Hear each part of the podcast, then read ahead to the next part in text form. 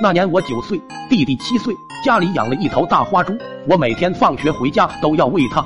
每次喂猪的时候，弟弟就会跑来捣乱。那天我撅着屁股正往猪槽里加猪食，弟弟又来捣乱，在我背后拿小石头扔我。我强忍怒火，咬完猪食，转身对着弟弟就是一勺子。弟弟抱着脑袋嚎啕大哭。老爸听见声音从屋里跑出来，弟弟像是看到了救星，立马抱着脑袋蹲在地上。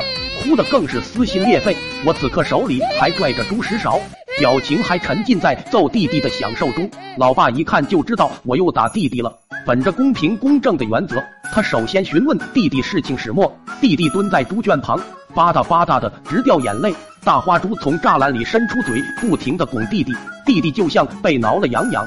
哭中带笑，笑里带哭，磕磕绊绊的说不出一句完整的话。老爸气不打一处来，一脚把弟弟踢到一边，骂道：“要哭，蹲远点！”从弟弟嘴里得不到有用的信息。老爸又问我什么原因，我灵机一动，说道：“弟弟跟猪抢猪食，猪不肯，一上来就把弟弟拱哭了。我拿着勺子正要打猪呢，我不知道为什么这么天衣无缝的说辞，居然被老爸一眼就识破了。老爸又是一脚。将我也踹到了猪圈旁，老爸这一脚明显比踹弟弟时用的力气大，我的脑袋直接卡在猪圈的栅栏上，我两只手使劲掰着栅栏，两条腿踩在地面，一咬牙一用力，正要钻出来的时候，身后老爸又是一脚，这回彻彻底底的卡住了。老爸摸起一根竹竿，对着我屁股就是一顿打。这时大花猪跑过来，不停的伸出舌头轻舔我的头发。当时我还挺感动，以为是我平时照顾大花猪，他来报恩的。不是有个成语叫舐犊情深吗？后来才知道，是因为我头上不知什么时候沾了不少猪食，他只是饿了。正当老爸抽我抽的兴起的时候，看见大花猪正咧着嘴在笑，老爸心中一阵怒火，转移目标，拿着竹条对着大花猪就是一顿抽。当时我就预感到要大祸临头了。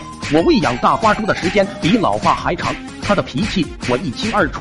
上次就是因为弟弟偷吃了他两根红薯，大花追着弟弟上蹿下跳，最后还是弟弟跳进了水缸里才躲过一劫。果然，在老爸抽了大花猪大概十几下的时候，大花猪爆发了。大花猪张嘴就咬住老爸手中的竹竿，摇晃着脑袋猛地一甩，把老爸摔了一个跟头。或许是男人与生俱来的骄傲，老爸不想在孩子面前输给一头猪。他此刻手里居然还不忘紧紧攥着那根竹竿。老爸站起身，对着朱立声喝道：“给我松口，信不信老子把你炖了？”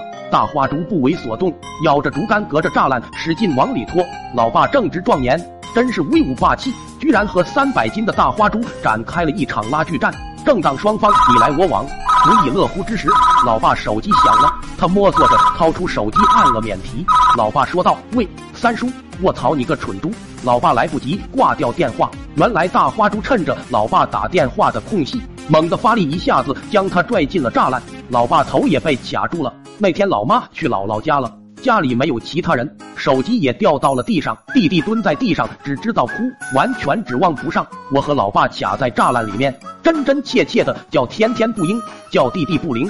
过了一会，门外传来一阵骂骂咧咧的声音：“小兔崽子反了你了！打个电话还敢骂我？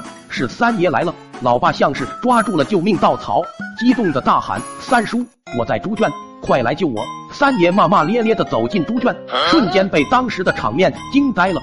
三爷愣了一会，转身跑回家，拿来一个老式相机，对着我们父子咔咔咔就是几张，这才开始不慌不忙的施救。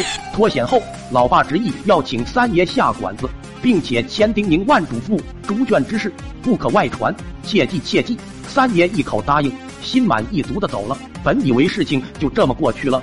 几天后，村里就传开了父子三人与猪抢食，不慎卡入栅栏中。幸得三爷仗义相助，三爷真是大好人。